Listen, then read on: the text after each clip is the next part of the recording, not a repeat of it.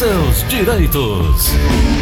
Meu amigo Edivaldo Lima falando sobre direito trabalhista. Bom dia, meu amigo. Bom dia, Gleudson. Bom dia para você, seus ouvintes. Bom dia à sua equipe. Estamos aqui mais uma vez, né? Falamos sobre 13 terceiro salário outro dia, doutor Edivaldo. E é uhum. é claro que a gente, ao longo passados aquele momento que falamos do 13 terceiro semana passada, é, saiu uma nota divulgada pela Secretaria Especial da Previdência e Trabalho do Ministério da Economia, mudando Exato. as regras né, do 13 terceiro e férias em decorrência da pandemia. À época falávamos uh, que seria proporcional e em seguida Exatamente. o governo disse que seria integral. Como é que fica aí? É integral, é proporcional? Enfim, o que é que aconteceu depois dessa nota que não foi uma lei, foi apenas uma nota que recomendando as empresas a fazerem pagamento integral do 13º salário. Exato, Gleudson. É, deixando bem claro como você afirma e eu reafirmo, é uma nota, não é uma lei, não é um projeto de lei, não é uma mensagem do governo, é uma nota é, trabalhando a decorrência da pandemia para que não venha se prejudicar o trabalhador neste momento natalino, nessa gratificação natalina.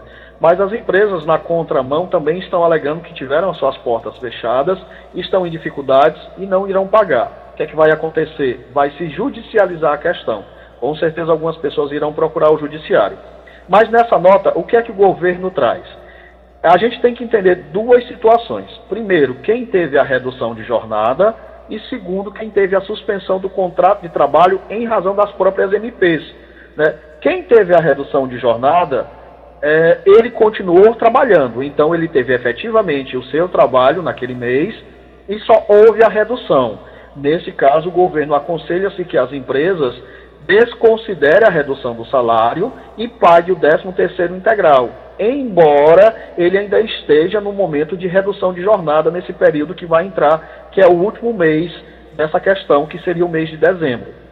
Hum. A suspensão dos contratos de trabalho, no que diz respeito ao 13º salário, recomenda-se também que se pague integralmente aquele valor, mas a lei tem um particular aí. Por exemplo, se eu trabalho até 14 dias do mês, eu não fechei o mês.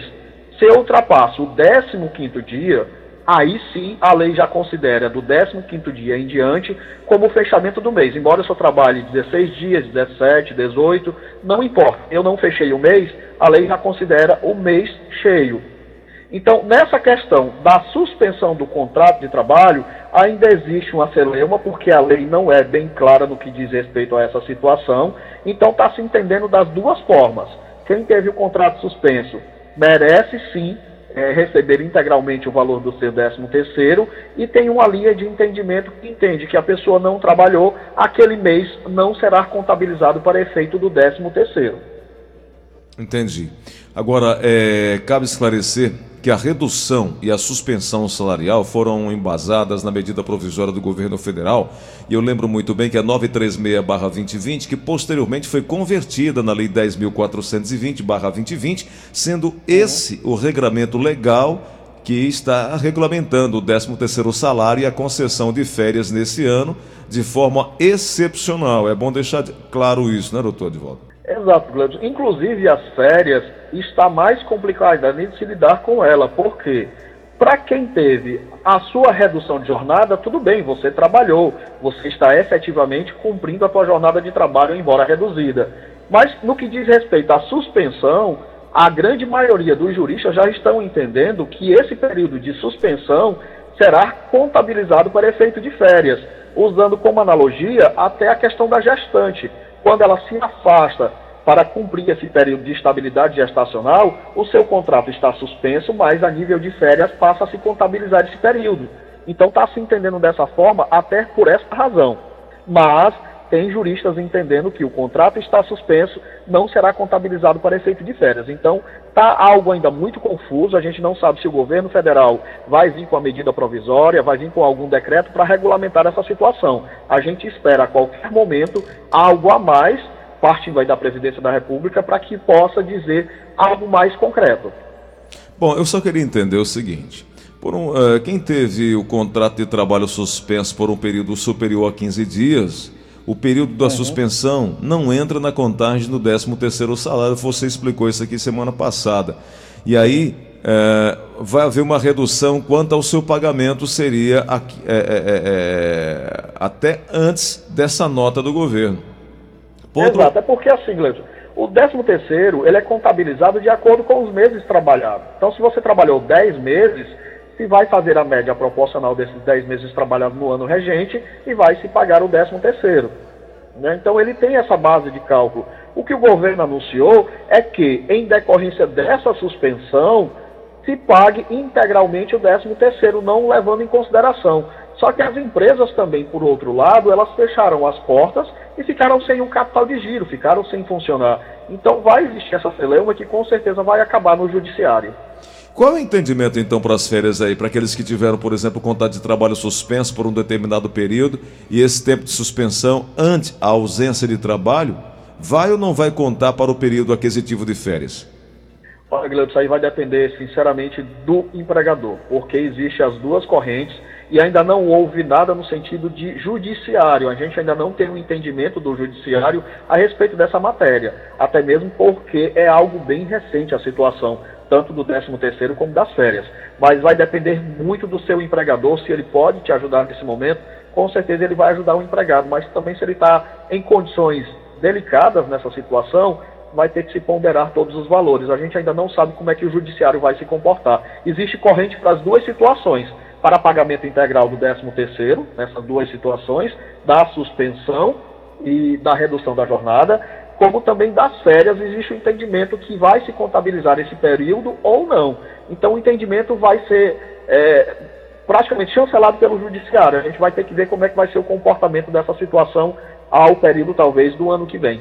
Aí você falou, nós vamos ter que judicializar essa questão, mas o problema maior que eu vejo, doutor, é que o judiciário não é um órgão consultivo, né? Ele somente ele vai avaliar é, depois dos primeiros processos e recursos é que a gente vai saber qual será a interpretação jurídica do assunto. Até lá, uma dúvida muito grande. Você não pode chegar e consultar é, para o ju juiz, chegar no juiz, doutor, o que é que o senhor acha disso aqui? O que é que o senhor acha daquilo?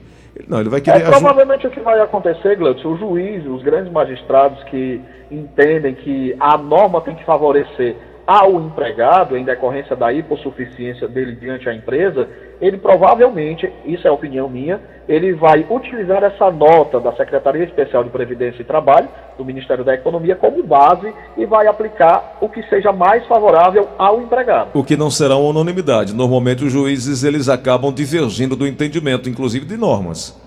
Exato. Aí vai se gerar aí toda uma, uma insegurança judicial. jurídica. Exato. Então seria, para mim, o mais correto nesse primeiro momento, o próprio presidente da República vir se pronunciar sobre a situação através de uma norma, né? seja ela através de uma medida provisória ou de uma outra forma que ele achar melhor. Agora, aqui para nós, a empresa, no meu entender, é por questão até de liberalidade, cautela, deveria fazer o pagamento integral do 13 terceiro, né? Agora, pelo... Exato, é uma ajuda de custos muito bem-vinda para o empregado. Né? Ele já tem essa ajuda de custo prevista até o dia 30 agora de novembro, a primeira parcela, e ele conta com essa ajuda de custo para quitar muitas dívidas e manter o Natal e um ano novo aí próspero, com uma festa entre famílias, apesar de a gente sempre orientar não haver aglomerações, mas a família reunida muitas das vezes tem uma refeição diferenciada em decorrência do 13 terceiro salário. Doutor Divaldo, mudando um pouco de assunto, mas permanecendo ainda nessa, nessas divergências de interpretação. O meu amigo Vinícius, que mora no centro de Fortaleza, ele trabalha como prestador de serviço para uma determinada empresa. Ou seja, uhum. todo mês ele presta, é, entrega uma nota de serviço, correto? Uma nota fiscal. Tá. E aí, chega ao final do ano, ele não recebe 13 terceiro salário e não recebe férias. Na ausência dele, ah, para gozar férias, a empresa substitui e quer que ele pague o substituto. Está correto isso? Gleudson, a primeira situação que a gente tem que entender aí é se ele está prestando serviço na qualidade de pessoa física jurídica. ou de pessoa jurídica. Jurídica, jurídica. Ele é pessoa jurídica? Jurídica. Então a empresa está agindo certo, porque está havendo uma pejotização aí, na verdade, né? Pessoa jurídica para pessoa jurídica. E quando eu sou responsável pela pessoa jurídica, eu sou responsável pelo andamento daquela prestação de serviço. Então, quando ele se, se ausenta, ele tem que arcar com o pagamento daquele que está o substituindo. Exatamente, em decorrência do vínculo que aquela pessoa que vai suprir a necessidade de férias dele vai ter que estar vinculada ao CNPJ dele. Entretanto, a empresa não pode deixar de pagar, mesmo com a ausência dele, gozando, é, entre aspas, férias, é, ela tem que pagar. E ele tem que ela pagar tem que a pessoa pagar. que. É, e, ele tem, e ele pagará a pessoa que o substituirá. Exatamente. E ele não tem direito. Daquela... Ele também não tem direito a 13 terceiro salário também não tem, porque o vínculo dele é diretamente com a pessoa jurídica. Ele okay. tem direito ao 13 terceiro salário da empresa na qual ele administra, na qual ele é gestor. Okay. Aí ele teria direito. Perfeito. Mas da empresa na qual a pessoa jurídica dele, que ele é gestor, presta serviço, não. Ok. Perfeito. Compreendido. Um outro caso chega aqui também uma pergunta.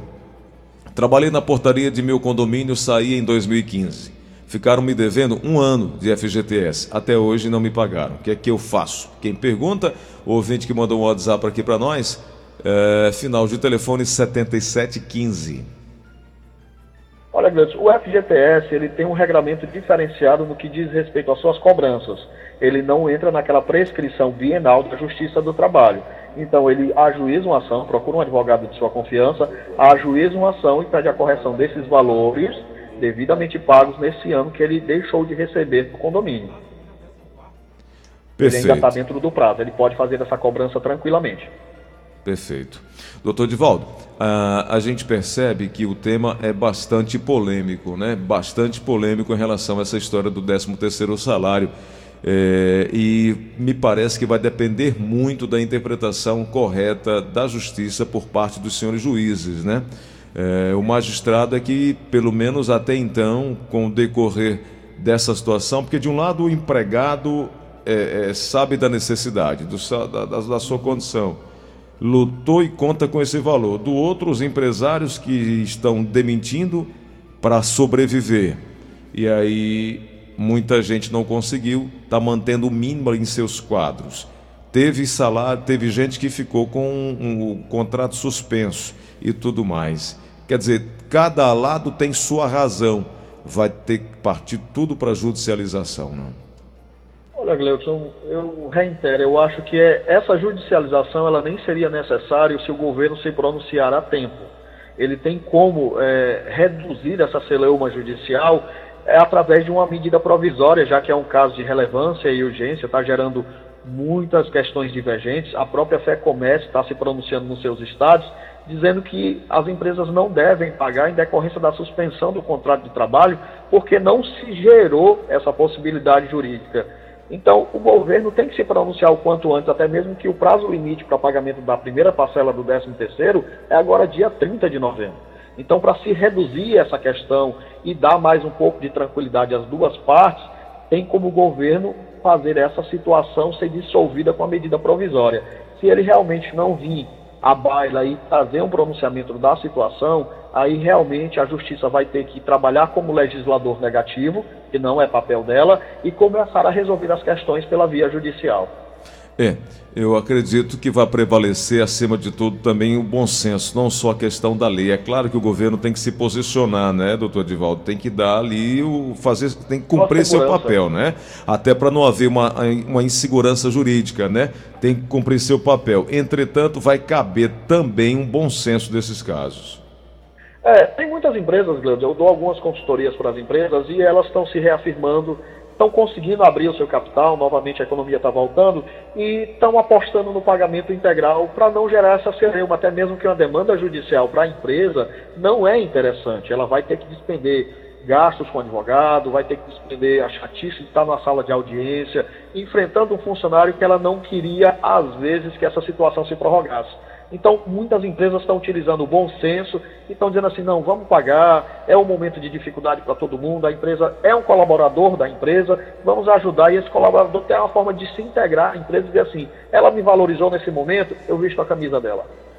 Obrigado, meu amigo doutor Edivaldo Lima. Semana que vem nós vamos estar conversando conosco sobre direito previdenciário, desculpa, direito trabalhista, direito, direito previdenciário amanhã. Tem até uma pergunta em relação aí ao 14 salário da Previdência, mas amanhã a gente vai falar sobre isso, mas adianto que até agora o governo não se posicionou em relação ao 14 salário da Previdência Social.